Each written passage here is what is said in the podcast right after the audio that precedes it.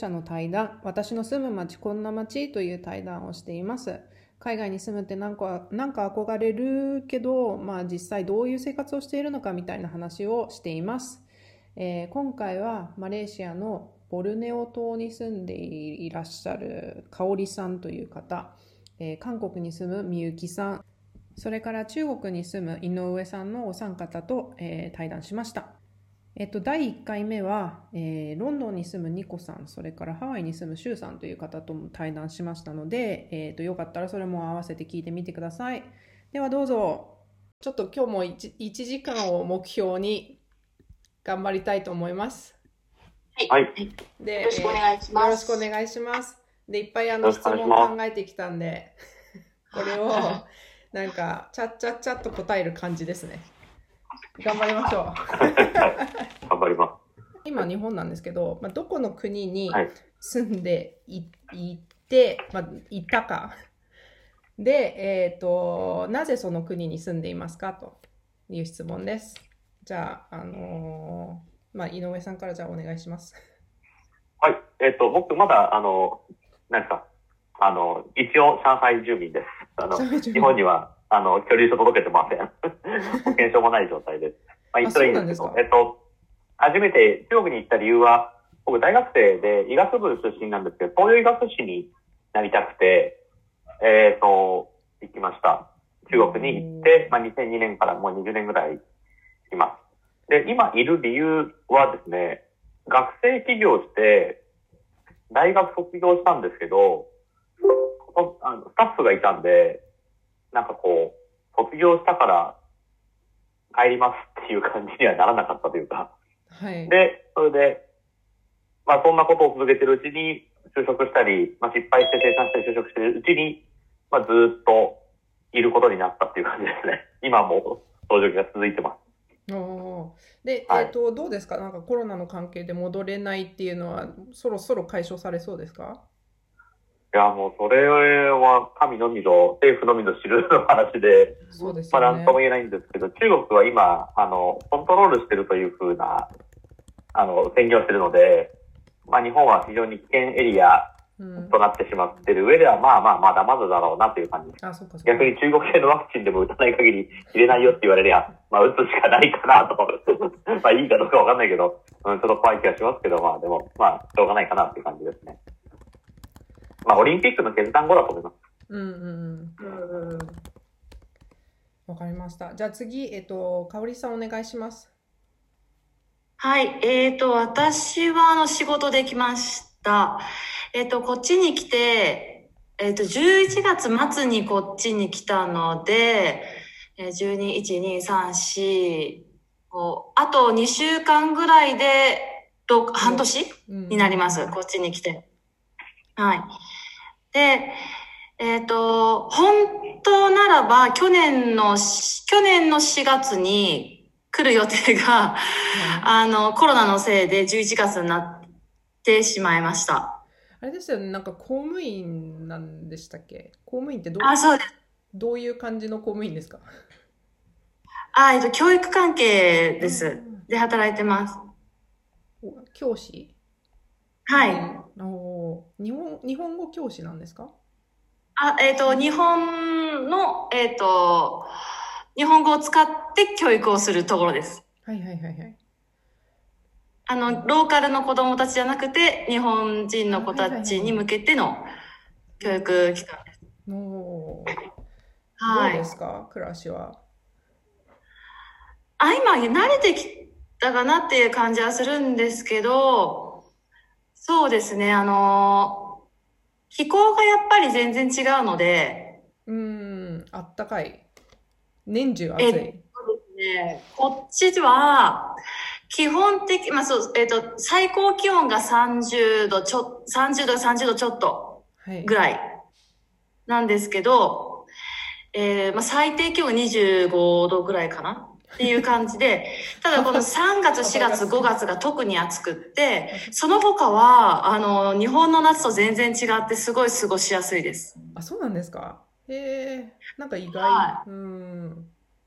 いや、全然日本の夏とは比べ物にならないぐらい過ごしやすいです。あれですか、なんか、あのー自然が多いからとか、そういうわけでもなく。ああ、うん自然が多いからっていうことでもないのかなっていう感じがします。確かにこう、ボボルネオ島って、キナバル山っていうすごく富士山よりもすごい高い、すごい。い立派な島が、あー山があったり、あとちょっと行けばすごい綺麗な海があったり、どっちもあるところなんですけど、はい。あの、自然は豊かです、確かに。おーいいですね。私、マレーシアって聞くと、あのーあれですよね、えっと、イスラム、こ、あのイスラム教の国だから、その、あれですか、えっと、法律もイスラム系の法律と普通の法律があるみたいなのを昔聞いたことがある気がするんですけど。あの、た、えー多宗教多文化ですね。あの、イスラム教の方もいれば、キリスト教の方もいれば、仏教の方もいれば、っていう感じですね。ただ、そう、いろんな宗教が入り混じってるところなので、あのいろんなし、えーと、例えば今だったら、ラマダンって言って断食の時期です。うんで、えっ、と、今イスラム教のムスリムの人たちは断食中で、そうですよね。うんうんはい。で、とか、あと、その、まあ、キリスト教の人たちの、えっ、と、祝日もあるし、えっ、と、もちろん中華系の人たちもたくさんいるので、その人たちの祝日もあるしっていう、いろあの、カレンダーがちょっとやっぱり日本と全然違って、その、しそれぞれの宗教に沿った 祝日があったりして面白いです。え、でも皆さんお休みになられるんですか？その、そうですそうですよね。そうです、そうです、そうです。はい。いいですね。なんか、あ、全然あの、キリスト教だけど、イスラム教のお休みはお休みでおす。休みですよね。いいですね。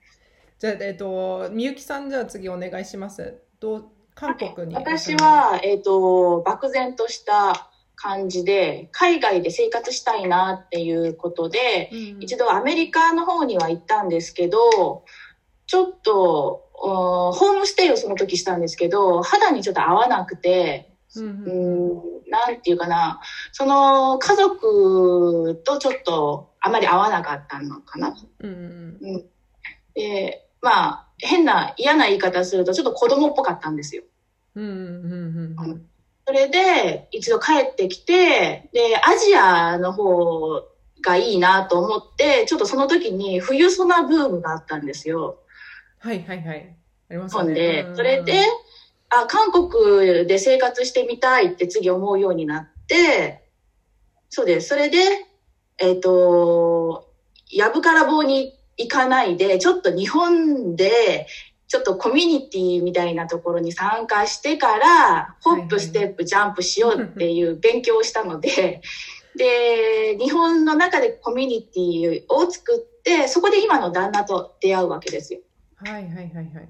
でそうです。それで、旦那はその時、あの、学生で日本に留学していて、で、私の目的は、えっ、と、結婚でも何でもなく、あの、生活がしたいっていうことだったので、えっ、と、その時、韓国の時給でアルバイトしたら350円か380円ぐらいなので生活できないよっていうことを友達に言われて、日本語教師の資格を取るわけです。はいはいはい。それで、日本語教師って言っても、まあ、月に15万ぐらいそんなにもらえないんですけど、それでも生活できる感じはあるので、それの資格を持って、日本語教師として生活をしに行くんですけど、おーそこで、運よく、うと、スカウトされるわけですね。うんうん。同じ働いてた人から、はいはいはいその一回抜けちゃったんですけど、お前もこっちに来いよ、みたいな感じで。で、それが、えっ、と、韓国協会の貿易センターの中で働くことになるんですけど、その時にプロポーズを受けるわけです。うんうんうん。で、私は結婚するために来たわけじゃなくて、仕事をしたいから、で、私一つのことしかできないんですよ。うんうんうん、だか、ら、断って、うん。でもまあ結婚することになるんですけど、うん。そうですね。そうです。それで結婚は2009年にしました。うんうんうんで、2011年に子供が生まれて、それでもちょっと、まあ、あ1年間はそこの貿易センターで働きつつ、結婚をする、あ結婚、嫁として、妻として、すする、うん3つのことをするんですけど、キーってなるわけですよね。うん。私はそれでもう仕事を辞めて、1年で辞めました。もうできないって言って、辞めて、それで、今は韓国の奥さんをしつつ、ちょっとフリーランサーとして、どこか企業の面接したりとか、もうそういう形では働いてます。はい。はい。いいですね。えっ、と、じゃあちょっと次の質問に行きます。この海外に住んでて不便なところは何ですか？じゃあ、井上さんからまた。あーすいません、なんか考える時間ゼロで。あ、いやいやいや、あの、中国は、その、経済の発展がすごいので、2002年不便だったことが2021年には解決しちゃってるっていう部分もあるし、まあ逆もしっかりなんですけど、うん、まあ昔は本当に何もなかったので、うんこううん不便なことだらけでした。あの、要は、なんていうの僕結構南京っていう田舎に住んでたんですけど、8時過ぎると街灯がないっていう、そもそも、そもそもこう、安全な環境がないというか、もう電気が通ってない。あ、あいや電気が通ってるけど間もなんかね、街が賑わってないというか、大学生の、まう、ん。大学の周りももう、8時になると、あ、もう寝ようみたいな、みんな、みんな寝ちゃうみたいな。で、大学の中はうん、中国って赤と緑が大好きなんで、赤いランプと緑のランプで、あの、木を照らすんで、もうお化け屋敷みたいな、もうむちゃくちゃ怖いみたいになってて、これ何がいいんだろうなっていうふうに思ってたし、まあ多分その生徒を外に出さないような対策の一個でもあったのかなともあの勉思いますけど、まあそういうのはすごいい。怖かったですね。うーん。面白いな。もちろんコンビニがなかったし、2002年、えっ、と、2002年に、2003年にマックができたかな ?2 年にマックが、マックができて、南京初、今年初の、もう当時は、その、物価で言うと、あの、結婚式の二次会で現地の人が来るようなところに、外国人が普通にハンバーガーを食べに行くっていう、こう、すごいミスマッチをしてて。で、ハッピーセットでこう、日本だとこう、なんていうか、紙の大狼でもらえるじゃないですか、子供に。はいはいはいはい。あれを毎日子供が被って学校に行くっていうぐらいのステータスだったっていうような、もうマジで何もない時代がやっぱこう長くて、すごいな。っていうのありましたね。なんかあの、まあ僕、はい、どうぞ。北京にできた時もあのその結婚記念日に奥さんを連れて行くようななんかステータスの場所でしたよねマックとか KFC とか。でしたうね。ん。まさに本当に2002年から2005年ぐらいまでは、当時からまあ25年から、まあ500円ぐらいですよね。あのうん当時も500円、今も500円ぐらいでセットが、まあ日本でも500円からまあ600円ぐらい買えると思うんですけど、例えば今で言うところ、日本で言うと1万円ぐらいの価値だったんじゃないかなと思います。ですよでね。10人にご馳走すると10万円っていうと、やっぱり、まあそれなりですようね。ん。で、まあこう外国人がいるところで、まあ今思えば僕らも多分迷惑かけてね、そういうせっかくの大切な日に僕らみたいなのが周りにいるっていうのはあんまり良くない関係だと思うんですけど、あの、わけも知らずに騒いでる奴がいるっていうのは、うんまあそんな中でいましたね。私90、89年かな ?90 年ぐらいにあのすごいな。行った覚えがあってでその時にやっぱり自転車しかなかった覚えがありますね。車がなくって、うん。でうちの旦那が結構最近、最近って言っても、まあ、56年前にい出張で行った時にあのその車を運転したことない人たちがみんな車を、うん。その大人になってから免許を取って運転するからもうやばいって言ってました。うーん。いや、本当に、昔は特に車のルールが、まあ、こう危ないっていう、よく言われるんですけど、車に乗ったことない人が道路を歩く、で、道路を横断するんで、車から見た歩行者の立場がわからないと思うんですよね。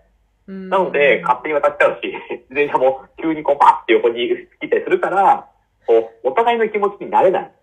うんそういう部分で、まあ、非常に危ないんじゃないかと思ってます。まあ、今、とはいえ、上海も危まだ危ない感じはしますけど、昔に比べりゃ、こう、交通ルールはしっかりしてるし、もちろんみんな信号は守るし、あですねはい。で、逆に、今の2021年で不便なとこっていうと、もう上海だと、日本の物価の、まあ、大阪の感覚で言うと倍、東京の1.2から1.5倍ぐらいの値段なので、とにかく何でもお金かかります。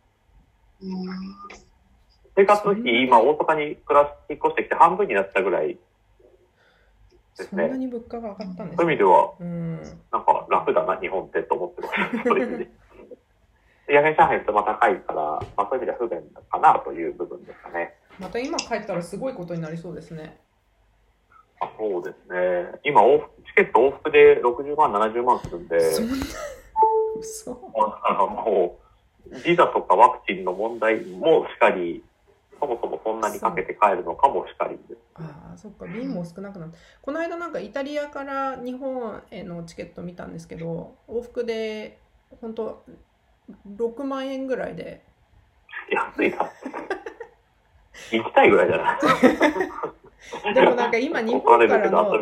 渡航者を受け付けてなくって、だから、うんその私が帰れるは帰れるんですけど、帰ってこれなくなる可能性があるっていうところなんですよね。あうん今の僕と同じパターンですね。そうそうそうそう。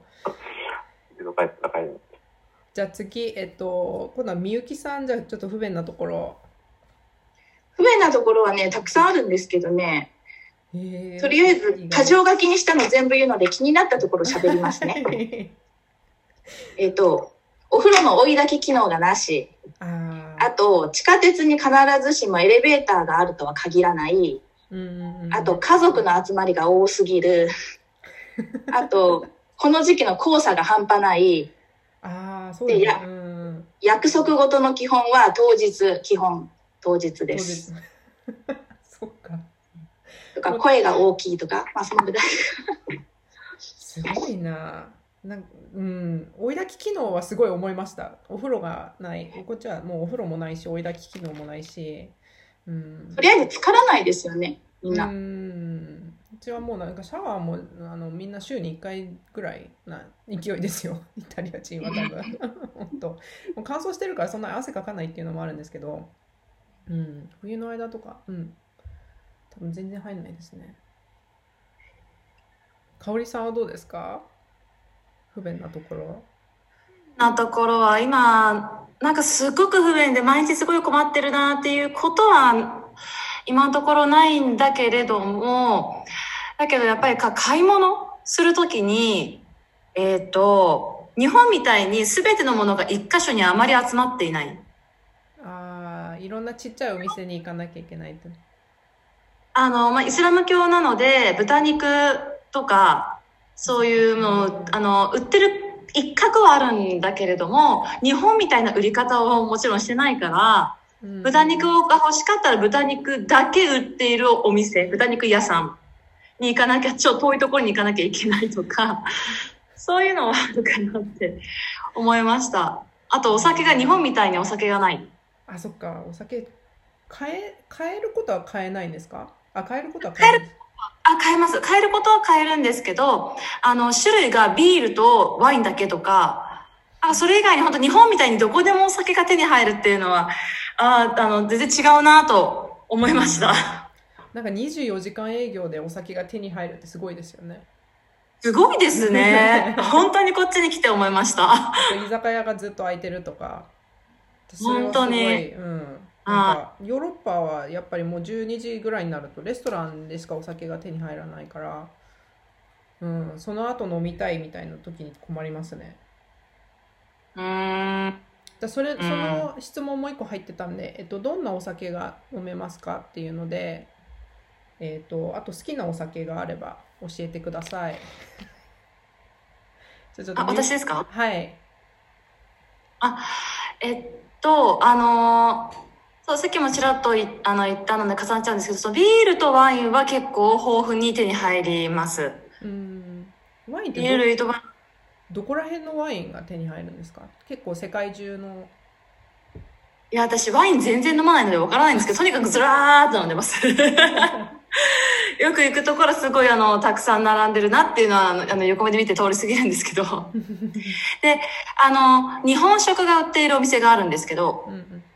で、そこでしか、例えば梅酒だとか、サワーだとか、そこ、はいはいはいほぼそこぐらいでしか手に入らないよねっていう感じですね。うんみゆきさんはどうですか？なんかまマッコリとかああ、私甘いお酒がダメなんですよ。あそうなんですか？だから、マッコリはほぼほぼ飲まないんですけど、おえ比較的韓国はいろんな種類のお酒があるので、うんうん。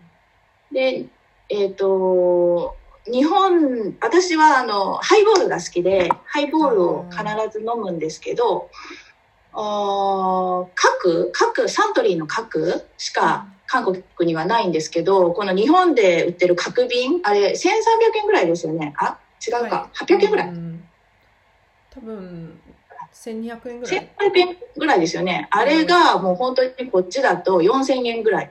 なので、高いですよね。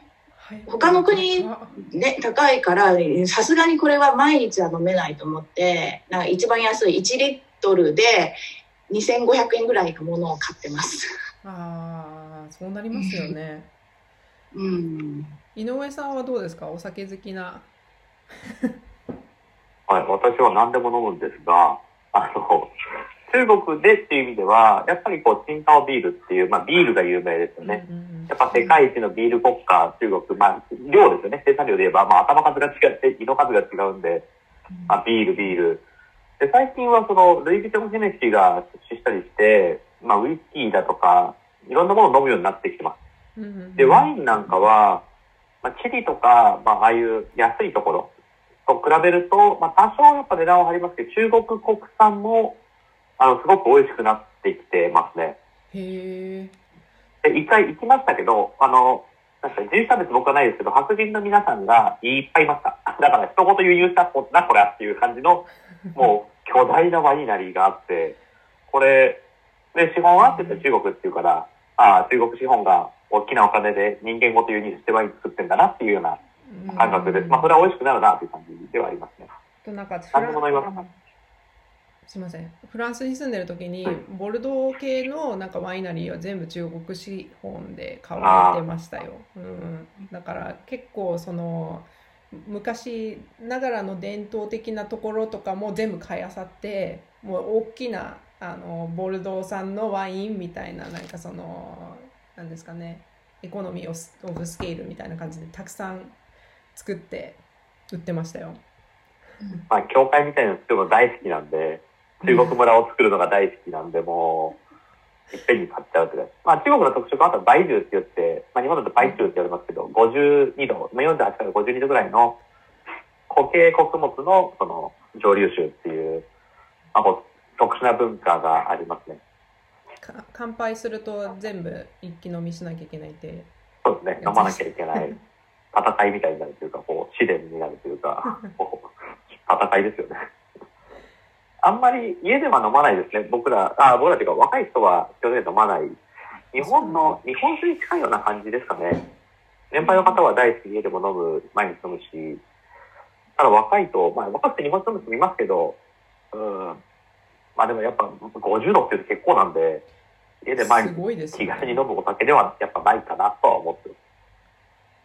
私一回あみゆきさんにちょっとお話戻るんですけど韓国行った時にそのお酒を飲む時にこう口元を隠すみたいなあ、そうです、そうです。そうですこうやって、こうやって、ですよねうん年上の人の前は、そうします。隠すってなんかそれもふあので不思議だな飲むたびに乾杯するので、もうこの文化はうちではやめてもらいました。自分のペースで飲もうよって。そうですよね。うん、なんかいろいろありますね、お酒の飲み方も。じゃあちょっとあの次は食べ物に行きます。えっ、と、その国にある特殊な食べ物を教えてくださいっていうので、例えば野菜やこのお肉、まあさっき香織さんが豚肉が手に入りにくいとか、まあ、逆に手に入りやすいこういう果物がありますとか、私香港に住んでる時ドリアンがやっぱりすごいどこのスーパーにもあったんですけど臭くてびっくりしましたねなんでそういうのがあれば教えてくださいちょっとなんかあの私考えついたって言ったら挙手でもいいですようん。井上さんいきます？まあじゃあトップバッターで。はいまあ。中国は本当にあの四つ足のものは机と椅子以外は何でも食べるっていうぐらい食べるんで、まあ基本的には何でも食べますね。やっぱこう、でも日本人のイメージしやすいところで言うとパクチーとか、あの山椒の実とかは、こう、初めて食べた時の衝撃っていうんですか。あもう、僕は今パクチーも山椒も大好きですけど、山椒の実も初めて食べた時は、こう、もう、食べれる、とてもじゃないけど食べるようなものじゃないと思ったし、あの、やっぱ山椒も粉だといいですけど、実をかじった時のあの、酸っぱさっていうんですか、なんか、痺れる感ビリビじ。リしますよね。もう何を食べたんだろうっていう、こう、衝撃っていうんですか。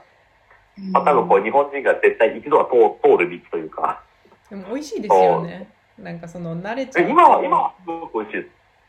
うちもよく四川料理マチマチで。うん。はいそうそうそう。マチマチになっちゃう。なんか蒸し系って結構食べます？南の方は食べますね。まあ、コウモリ、シカリ、あのあ、まあ、ヘビなんかは普通ですけど、一番驚いたのはワニ。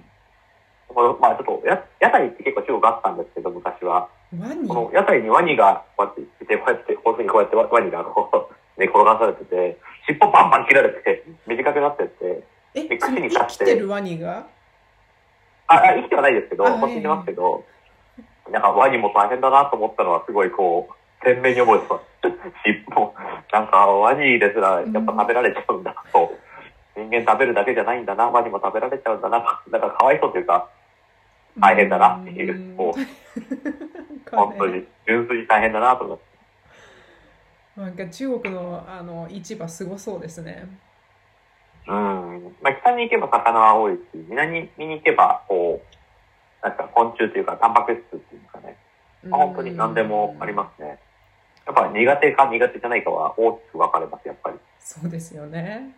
昆虫ってやっぱなんかその、あの日本でいうなんとか2みたいな感じでちょっと甘いんですか？あいや、多分中国はその衛生関連から上げてるのが多いような気がします。あまあそもそもやばそうなやつは全部上げとけとか。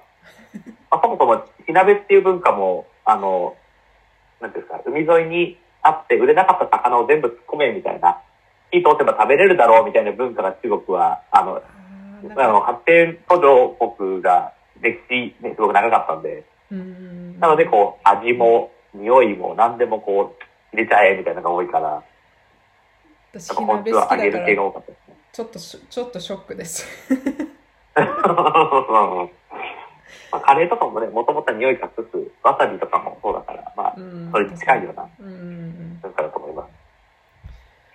どうですか、香織さん。なんか思いつくものありますあーっていうと、えっ、と、こっちは、その豚肉とか牛肉が手に入りにくいんですけれども、あの、鶏肉がとにかく美味しいです。ああ、有名ですよね。あうんうん、なんかあの、や日本でもずっと鶏肉、あの、好きで食べてましたけど、いや、断然美味しいです、マレーシアの鶏肉は。なんかちょっとちっちゃめなんでしたっけ？顔顔パンチキンだっけ？なんか、そんな名前のあれですよね。かあれ？あ。なんか、え、どうなのかな？その、ああの、売られてるのしかいつも見てないから、あれなんですけど、その、えっ、と、日本では結構パサパサなイメージの胸肉とかささみっていうのも、え全然そんなことなくって、値段も全ての部位が、あ、あえっ、と、ささみも胸も、ももも同じぐらいの値段ですね。そんな高くないんですけど。とにかく鶏肉が美味しい国です、マレーシアは。どうですか？えはい、はい。どうぞどうぞ、すいません。すいません。で、やっぱ果物が豊富です。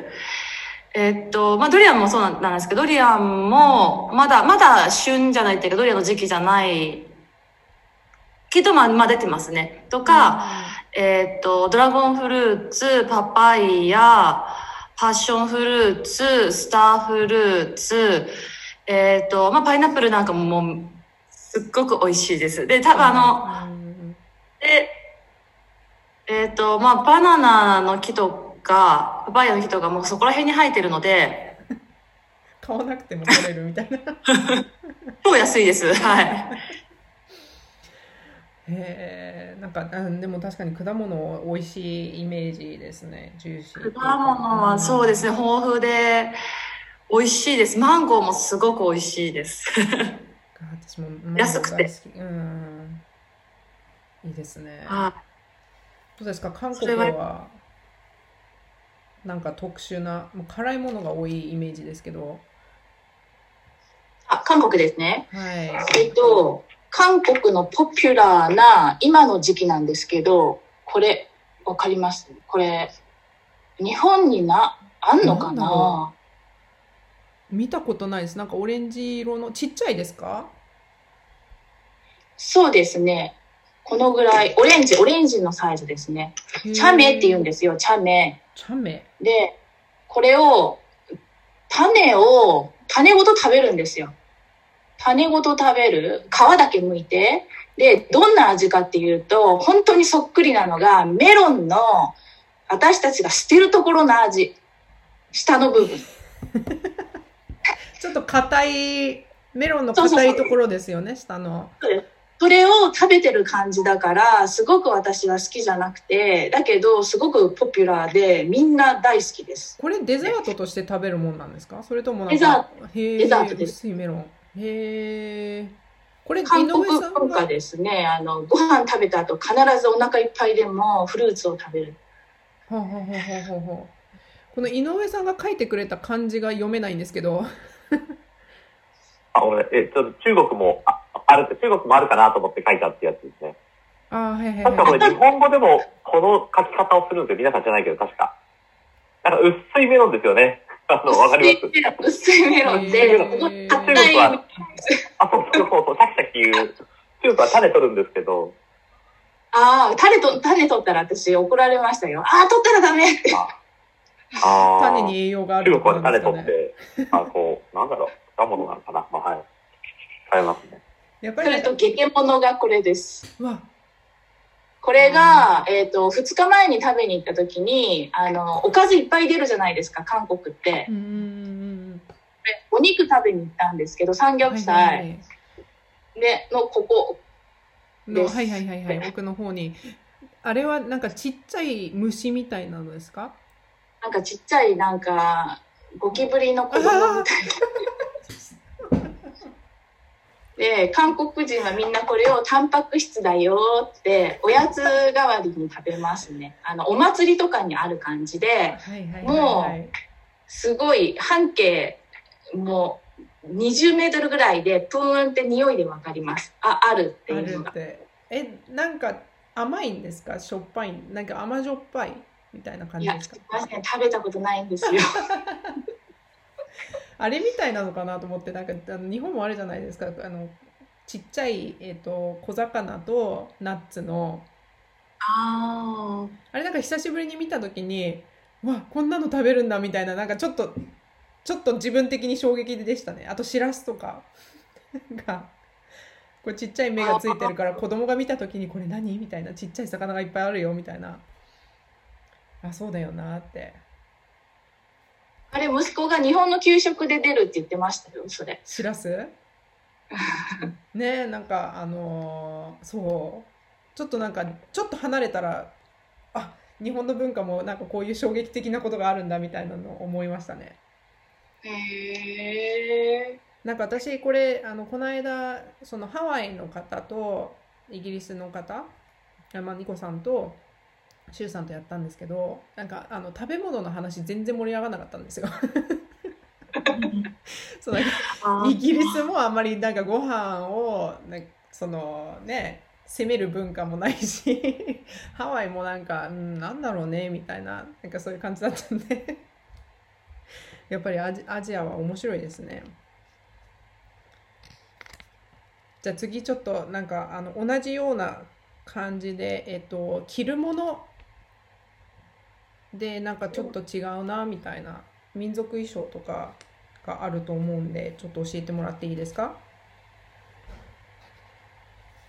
なんかうなずいてるんでみゆきさんじゃあもう、皆さんご存知、チマチョゴリですよね。ちまちょうんチマチョゴリは、はい、来ましたね。結婚式の時と、息子の100日記念日をお祝いするんですけど、その時にペアルックで。うんうんうんうん可愛いですよねチマチョゴリね、あれは着物より楽ですね、全然。いっあそっかぱい食べられます。あれって結構そんなになんかその1枚だけ羽織る感じなんですか？なんかいや、中にちょっとボワーっとするやつを着て、うんその上から着る、だから2枚ですね、2二枚枚。そっかそっか、まあ、そしたら着物より全然楽ですね。楽です。確かに。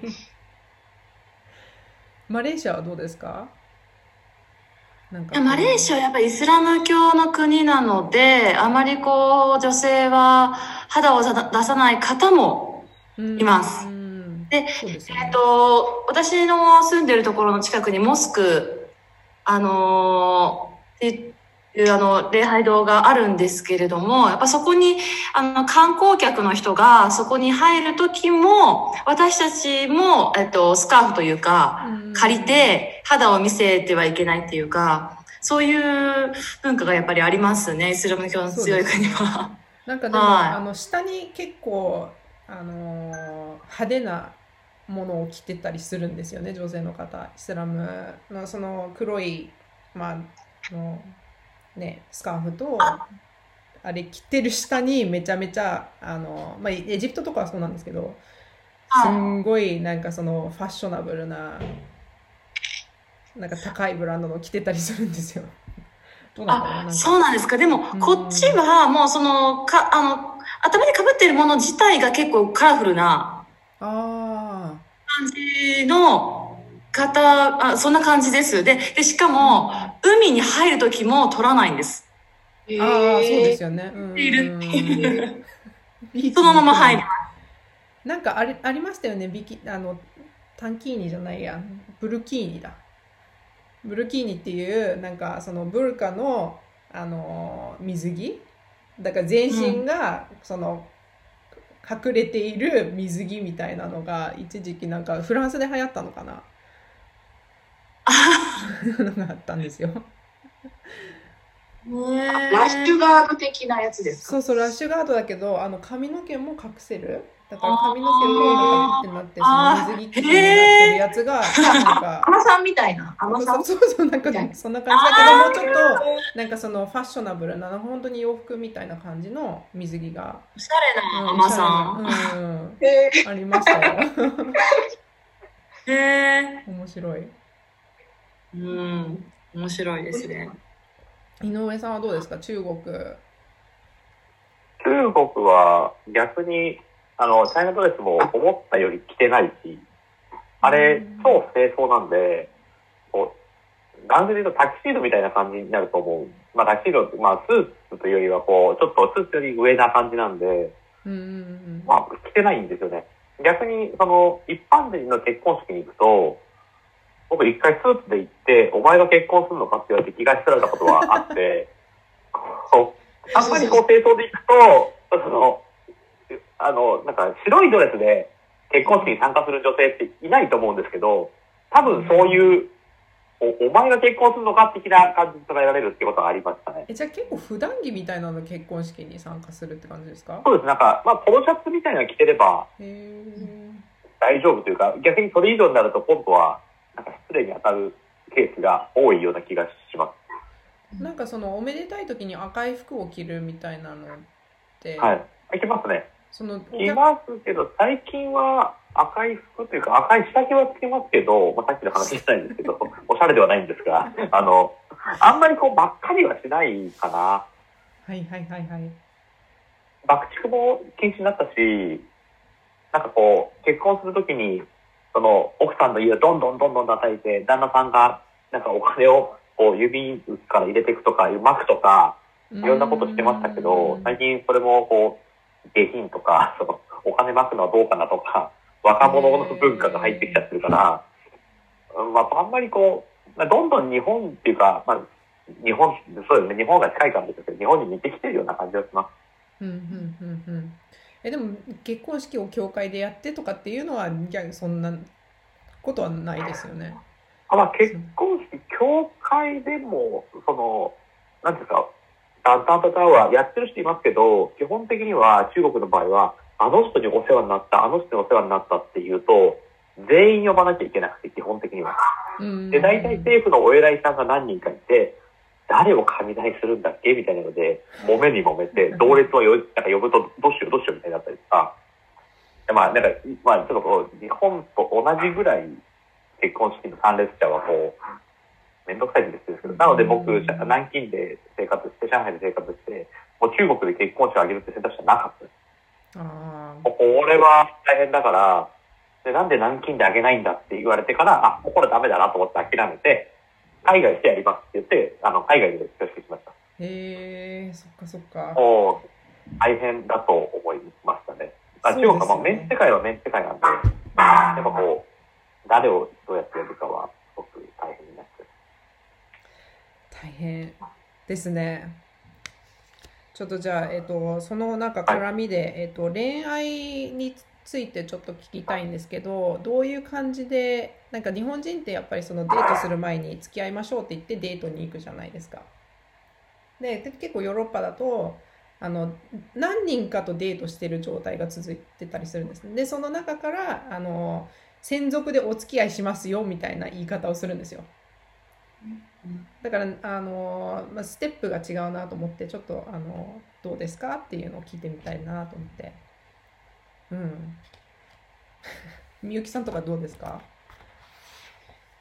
こっちも一緒ですね。日本とほぼ変わらずに付き合いましょうみたいな感じかな。だけど、好意があるのはわかるので、ずっとわかるので、いきなり感はないので、こっちも考える時間はありましたね。ただ、私中国の方とも付き合ったことあるんですけど、それがなかったです、中国の方は。なんかいきなり、え、あなた私のこと好きだったの？みたいな感じがありました。うんそうなんだ。へえ。マレーシアはどうですかって多分あんまりわかんないかもしれないけど、どうですか？私それちょっと答えづらいなって あの思ってるんですけどあのやっぱりイスラム教の方が多い国なのなんかイチャイチャはしない。ああ、そうですよね。うん。公の場でそういう姿、ま、あーはないなっていう。うん日本よりもないなっていうのは感じるぐらいでその付き合うまでどういうステップを踏むかはごめんなさい。よくわからないです。すいません。でも日本より少ないって言うとなんか私この間イタリアの温泉に行ったんですけどもうすごかったですよ、うん。なんかもうあのいイチャイチャ感が。もうえここでみたいな なんかそういう感じだったから逆になんかそれその日本より少ないっていうともう本当にこの人たち付き合ってんのかなみたいな感じで一緒に歩いてるっていう感じなのかな。なんか手を手をつながないとか。あそういう。ー手までか手なまでですか？へ手までは見たことあるけど、うん、なんかそういう、そうですね。あまりそういうのを、あの、みんなの前でやるっていうのは、えっ、と、うえっ、と、何、何を知ってるかわからないけど結構ば罰せられるとかあるのでえ、うーん。うん、みんな控えてる、感じはしますよ。面白い面白い。中国はどうですか？なんか結構、中国はもう本当に年代によりすぎたんですけど、ああ、そっかそっか。本当昔は、あの、外国人で結婚している方が留学生とかに来るケースってまああると思うんですけど、が旅行に行ってホテルに泊まろうとしても泊まれなかった。中国での婚姻証明がないと、同室で泊まってたダメ男女がっていう時期がすごく長くありました。結婚してても？はい、だからもう、だから男女が、まあその、なんか、夜の営みをっていうのは結婚をしていないと、もしくは一緒に住んでいないとできないから、まあ夜の公園がこう、いろんな人がこう、何をしてるわけでもなく、純粋に行くとこがなくて夜の公園だったりとかしてたと思うんですけど、なんかそういう時期がありました。手繋ぐと子供ができちゃうって泣いちゃう女の子とか、なんか、僕なんか小学校の頃になんかこう、うん。唇と唇が当たって泣いちゃう女の子とか、うーん。なんかこう、まあなんか、まあそういう感じが、大学って卒業まで続いてるっていう、こう、信じられない世界が昔だったのに比べて、今はマッチングアプリのその発展がすごくて、で中国はなんか基本的には携帯番号全部紐づくんで、ある程度のバックグラウンドわかるんですね。SNS も発達してるから。だからみんな、その、記名性だけど、まあ、マッチングアプリみんながやってるから普通じゃんみたいな感じで、うんマッチングアプリで今すごいことになってるんで、そうマッチン180度グヘッドハンドが変わった感じします。マッチングアプリの名前ってちなみに何ですか？多分中国でも山ほどあります。えー、なんか中国製のじゃないと使えないとか、なんかその WeChat とか、あ、えっと、WeChat もその、フルフルっていう機能があったりとかするんですけど、もう完全にその、まあ、なんていうのかな、その、うん、やましい出会い系というか、っっていうのはもうゴロゴロしてます。へー。だからもうそういう意味ではこう、うーん、まあ良くないような気はしますけど、まあまあ自由なんであれですけど、いやー、面白いですね。なんか、うん。え？だすごい。から勉強になりますよね、この いろんなことを聞くと。うん。じゃあ、えっと、次の質問をします。日本のこれが恋しい。みゆくさんありますか？コンビニの店員さんの接客が恋しいです。ああ、わかる。なんか一時期日本で過剰接客だって言われてたけど、私はもうどんどんやってって感じになります。うーん。もう韓国なんか電話しながら、もう、はい、はいピッピピッピですよ。私もフランスそうじゃないですかフランスにいる時は結構なんかその店員さん同士でお話ししちゃっててちょっと待って今大事なところだからみたいな。いやいやいやって。ああ、それはないな。なんかあのいやお客さん今私いるんですけどみたいなすいませんとかって言うとちょっと待って。っていうのはあのありましたね。井上さんどうですか？まあそうですね。まあ今僕も1年ぐらいちょっと今コロナで日本にいるんであれですけど、やっぱ魚は恋しかったですね。お刺身というか、まあ魚かな？海魚っていうのかな？種類も全然少ないし、そもそも魚少ないし、うんうんうんかなまあでも、やっぱり昔は、その、なんか QR コードっていうか、電子決済がある前は、こうコンビニとかでやっぱ小銭をこう、10センチ、20センチからトレードにガシャって投げられて、トレーから溢れる小銭があるというか、飛んできちゃうというか、ああ、もうやだなと思って、やっぱ日本恋しかったですね、そういうのは。ああそういうのも そういうのもあるんですねやっぱコンビニはストレスの塊でしたよね。やっぱコンビニとかスーパーですよね。行くと物は見つからないし、聞いても知らないって言われるし、で、パンどこってないって言われたりとか、いや、ないわけないでしょ、みたいな。こう案内をしたくないという意味で、こう、もうないって言っちゃうみたいな。あはいはいはいはいはいストレスだなとかって思ってましたね。そっかサービスはやっぱり日本の方が良かったですよね、圧倒的に。うんうんうんうん。かおりさんはどうですか？いやー、うん、なんか本当にいろいろ、あ、えーっと、やっぱ衝撃的なのが、マレーシアって、あの、すみません、トイレ、トイレ事情なんですけど、うん。トイレ事情も本当日本、日本も本当、を勝る国はないのかなっていうぐらい日本ってすごく清潔じゃないですか。こっちって、その、またイスラム教の文化の話なんですけど、えっと、トイレ水浸しなんですよね。え？トイレ最初わかんなくて、なんで水浸しなんだろうって なるじゃないですか。え、座るところまで、でも、えもうほんとびちゃびちゃです。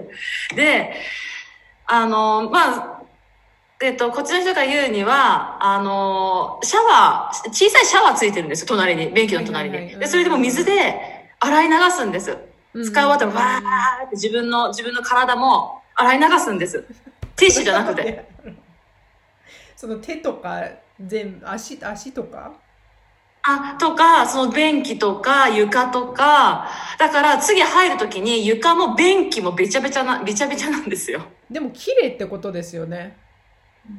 逆に。うん。その、毎回洗い流すから。え、違うのかな？いやー、どうなんでしょうね。なんか、でもやっぱ抵抗があって、まあ、私が住んでるところとか職場は、日本と同じ、うん。あの、感じで濡れてるということはないんですけど、やっぱ、お店とか、レストランとかもうんレストランにもそのより、よるんですけど、そうですね。やっぱこう、ローカル感溢れるところは、モールとかでも、びしゃびしゃです。うわそれを一度トイレットペーパーで拭くんですか？えっと、あれ、こっちの人はどうしてるのかな？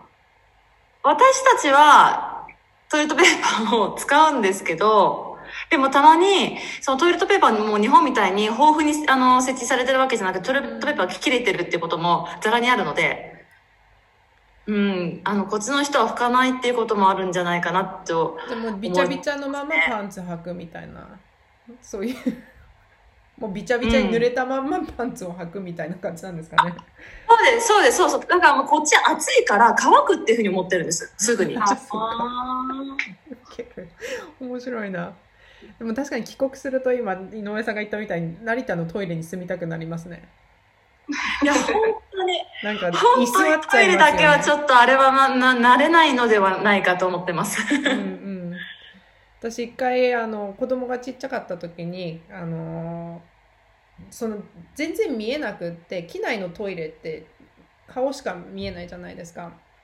で、えっと子供がうんちしちゃってたのが見えてなくてもう服がうんちだらけにのまんまあの12時間飛行機に乗ってたっていうことがあってで成田のトイレ行った時にもうなんかあの障害者用のトイレに入ったんですよ。子供がいるから。でそのベッドベッドまであってあここ本当このまま寝れるなって思ったことありますね。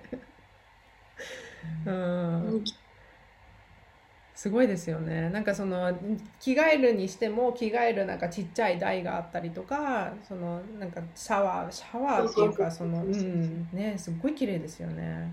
びっくりした。でも韓国もすごい綺麗なイメージ。あの、場所によりますね。場所によるの。うんうんただ韓国も急に発展した国ですから、うん。まだまだソウルの中でも田舎っぽいところもあれば、もう混雑してますからね。うんうんうんもう中国はトイレ触れなくてもいいですか？なんか私ドアがないって聞いたんですけどああ、田舎に行くとあの、溝ばけあって、そこに人が並ぶみたいなのありましたね、昔。うーんもうドアどころか仕切りもない。これどうやって、どうやって使うんだろうみたいな。こんな大きなトイレとかって言ったら、どんどん入ってくるから、あれあれあれとかって言ってるし、あじゃあ隣の隣の人が見えるみたいなあいや、なんか、前の人と後ろの人ですね。溝、溝があるから、だから、ちょっとこれ、俺は無理だなとかって思って、こう、もう、これは、うん、田舎に行くとですよ。田舎に行くと。都会はね、綺麗になってるとはいえ、まあでもどうだろうな。まあ多分韓国と同じような感じだと思います。綺麗なとこは綺麗だけど、やっぱこうちょっと、まあそれなりにとこ人それなりだなっていうような。ウォシュレットも徐々につき始めてきましたけど、昔はなかったですよね。うんなんかイタリアのウォシュレットはビデってなんかその隣にあるんですけどいまだになんかその使い方がよく分かんなくってななんだろうなんかウォシュレット機能として使うんだったら使った後に移動しなきゃいけないじゃないですか。でなんかなん移動移動するのかな？どうなのかな？それともこうなんか水だけ出してちょちょちょっと使うのか？なんかいまだによくわかんないですね。一応なんかうちは足洗い足洗いに使ってます。なんか帰ってきてちょっと足が砂だらけとかだったらあの足を洗う場所として使ったりしてますけどあと水着を入れてこう洗うとかちゃんとうん。面白いですね。いろいろとえっと、じゃあ逆に、えー日本にイライラするところは？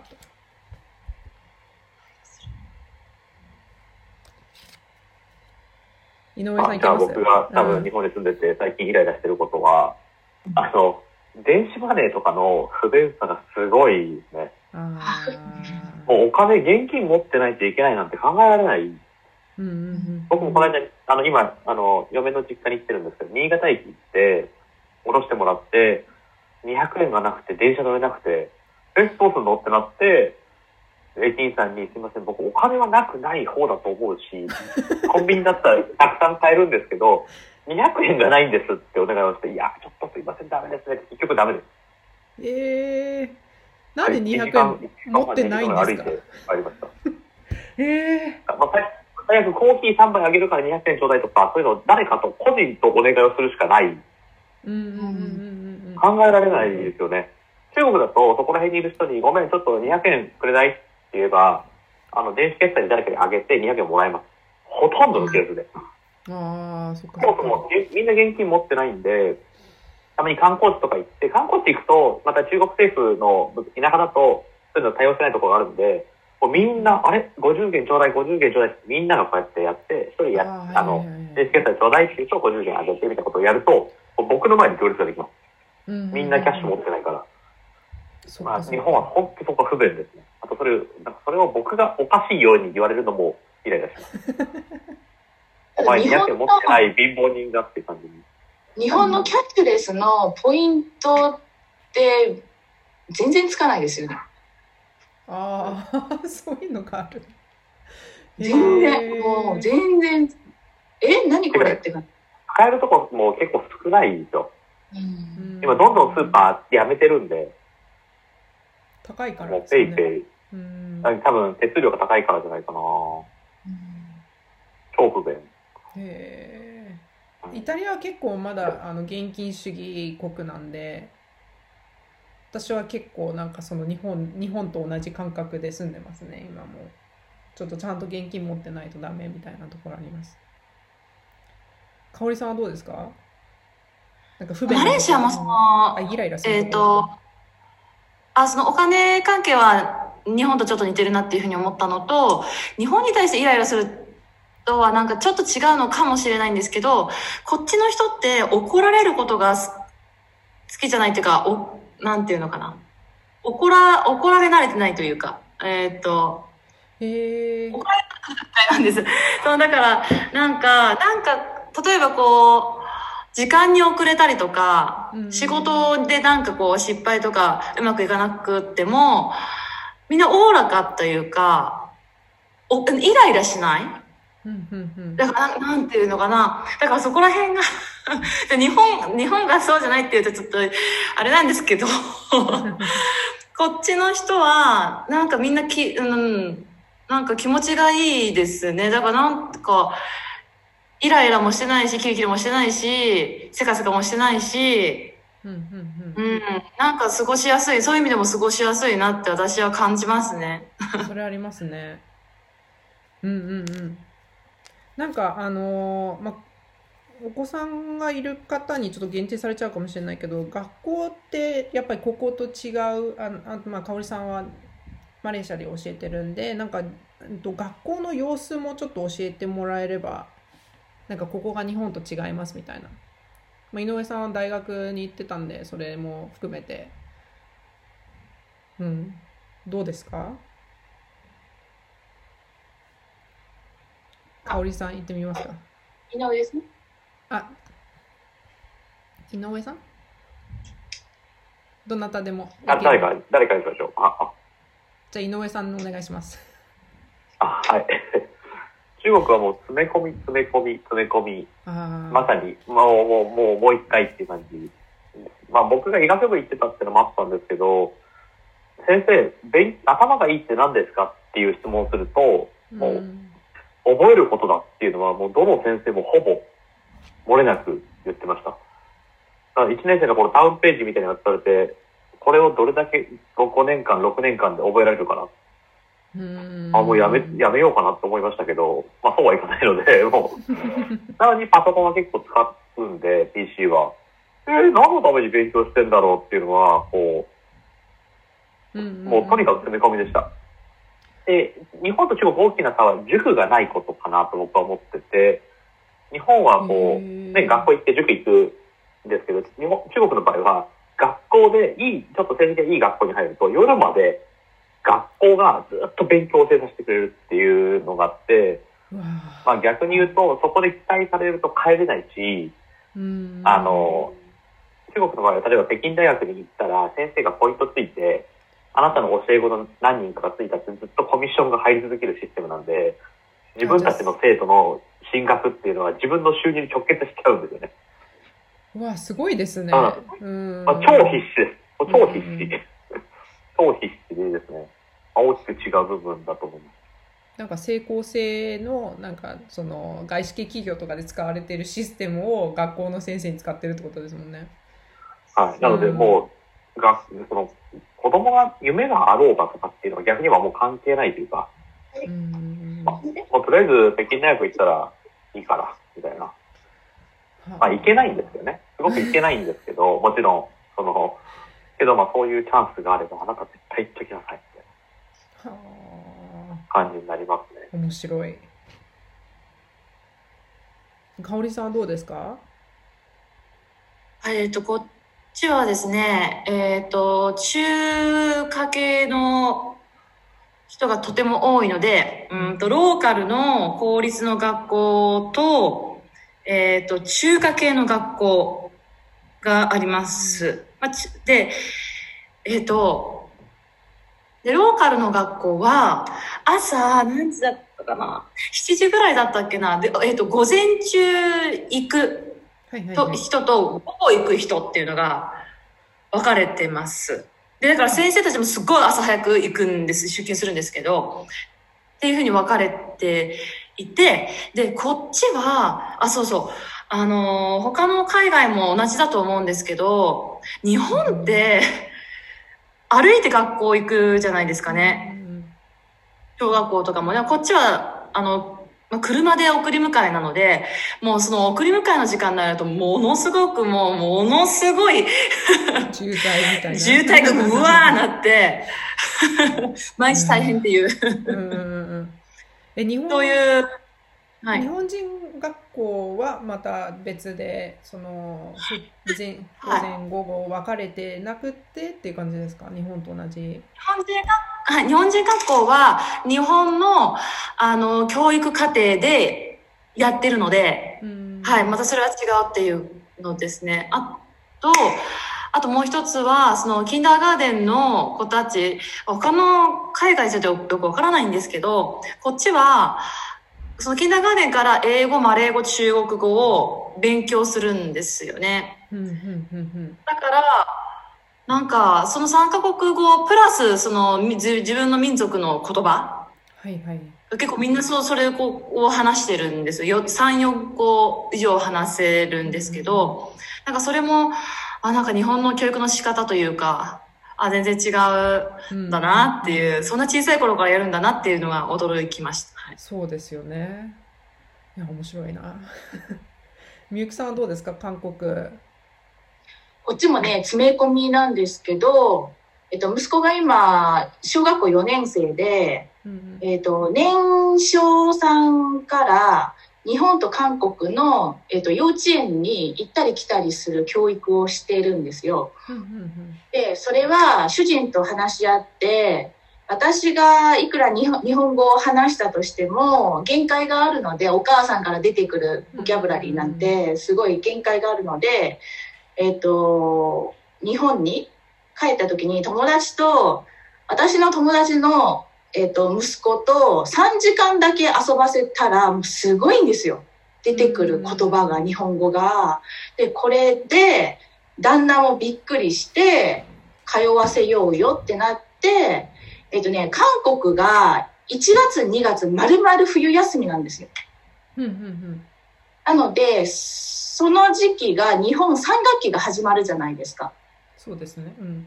で、その時期に行かせて、あと私からのお願いで、韓国の運動会って本当にしょうもないんですよ。はい。業者、先生たち何もしなくて、業者さんに頼んでお金渡して、子供たちを遊んで終わりっていう感じなんですよ。はしかも午前中で終わり。だから、この感動はすごいから、日本の運動会の時期だけ行かせてほしいって頼んで、で、9月、10月も日本の学校に行くって感じをしてたんですけど、コロナで去年行けなくて、で、今年の運動会どうしようかなっていう感じなんですけど、今は。そっか。ね詰め込みです。うん。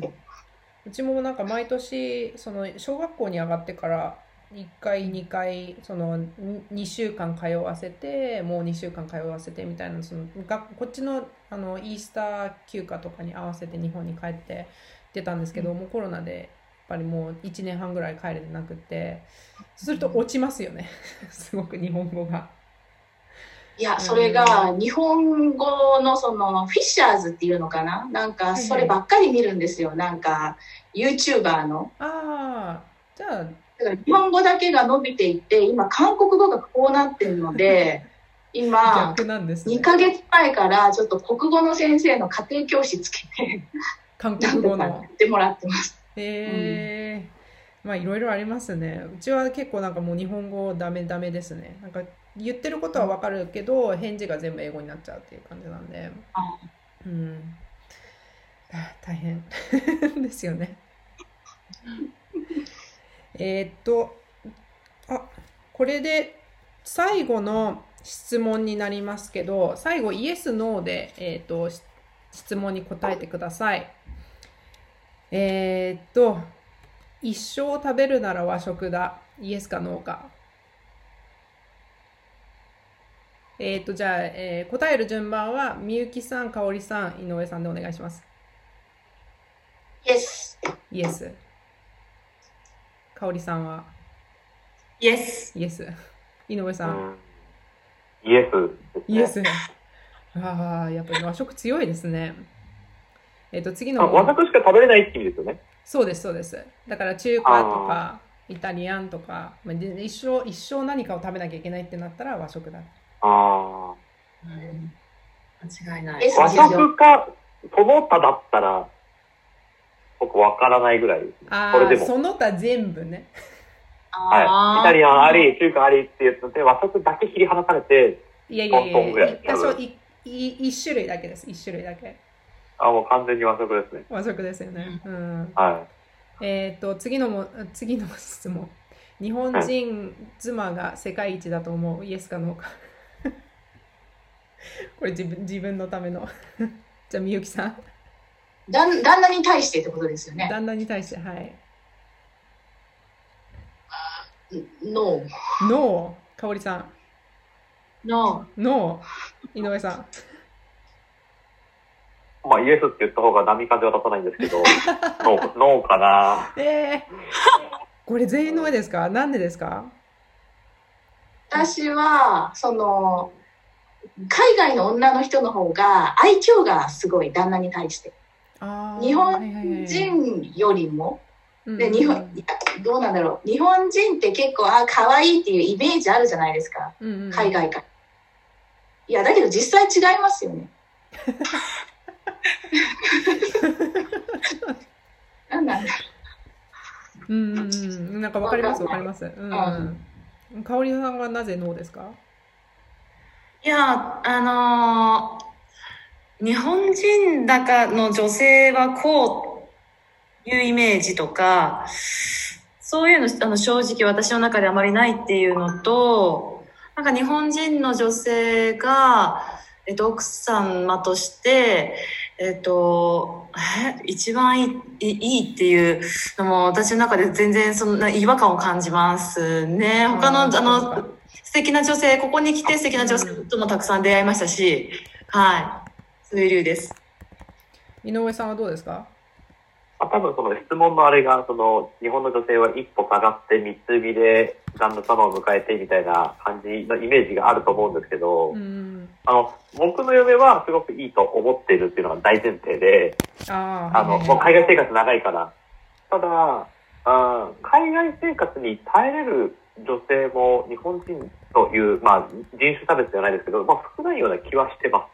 うんそういう意味で、まあ、海外でこう生活をするというふうな、今ここにいる人とか全員、その分母から外れちゃうんですけど、あの、生活力っていうと中国の人もすごい強いし、そもそも欧米なんてそもそもなんかこう、欧米ってくくりになるぐらいもうわかんないし、ヨうん。ーロッパだと何カ国語も喋るし、って考えるとこう、まあ最高かと言われると、うん、まあ最高というのは違うのかなという感覚というか。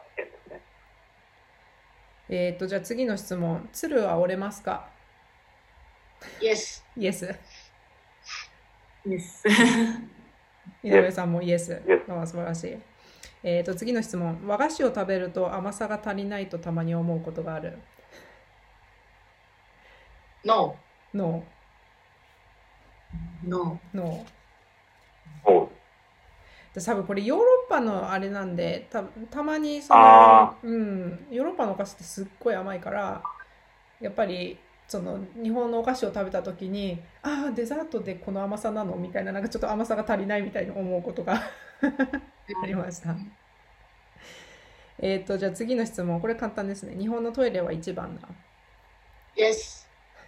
Yes。う、イエまあそうですよね、はい。えっと次読むのは日本語が一番早い Yes。Yes はい井上さんス。は？あ、イエス。イエス。うんうん中国語よりも日本語の方が早いですか？早いですね、おそらくというか。うんうんうん文字数中国語の方が少ないですけど、それ入れても多分まだ日本語の方が読みやすいと思います。はいはいはいはいなんか読みやすいですよね日本語ってでうん私英語を見ててもなんかこうこの間もその2人ともその英語圏の国だったんであれだったんですけどこう英語で読んでもなんかすぐ情景が目に浮かばないけど日本語だとこう漢字で要所要所、うん、あの状況が目に浮かぶんでいいかなと思ってます。はい、えっと次の質問。木では桜が一番好きです。の、ノの。ー、ノー。井上さんは。の、のですね。えー、どんな木が好きですか？私は日立の木が好きです。この木あが、えー、はいはいはいはいはい。あ、日立のうん木。あれ、なんとかって名前ありますよね。なんかありますよね。うん日立の木。うんかおりさんは？えっと、こっちの、なんか、前島行った時に、本当になんかトトロに出てくるようなすっごいこう、なんか、葉っぱのでっかい木があったんですけど、なんかああいうの私は、私は日本であんまり見たことがなかったので、うん。あの、あ、南国だなっていう感じして好きですね、んそういう木が。うん。井上さんどうですか？でも、桜も、あれですけど、嫁が桜見に行こうって言って、一緒に見に行って、なんで来たんだろうなって思うぐらいなんで、多分一番じゃないと思います。全然そこに僕は感動がなかったです。それ場所が悪かったんじゃないですか？とかいや、まあ、大阪で一番って言われても、こう、そっか。葉っぱ飛ぶし、うんうんうんうん。なんかお弁当食べられないし、ああ、お花見のね。なんか、うん。うん、飲んじゃダメってことしか言われてるし、ああ、そっのかそっか。それもありますね。全うん、一番じゃないかなと思いました。はい。じゃあもうあと2問です。納豆が好きですか？イエスかノーか？の、ノ Yes。ー。イエス。えイエス。みゆきさんはノーなんです？苦手なんですか？私大阪人なんで、ああ、そっか。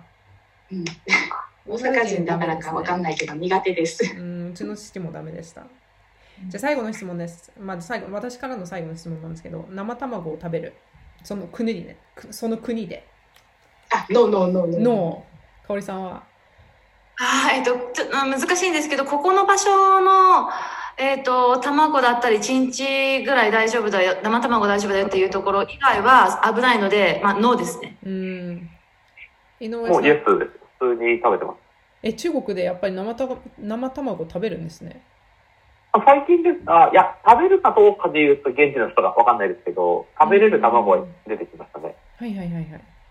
そっかそっか。えっ、と、んんみゆきさんはダメですか？なんか韓国で日そういう本期限が卵1ヶ月なんですよ、こっち。信じられなくて。おお。うん、それはちょっと怖いですね。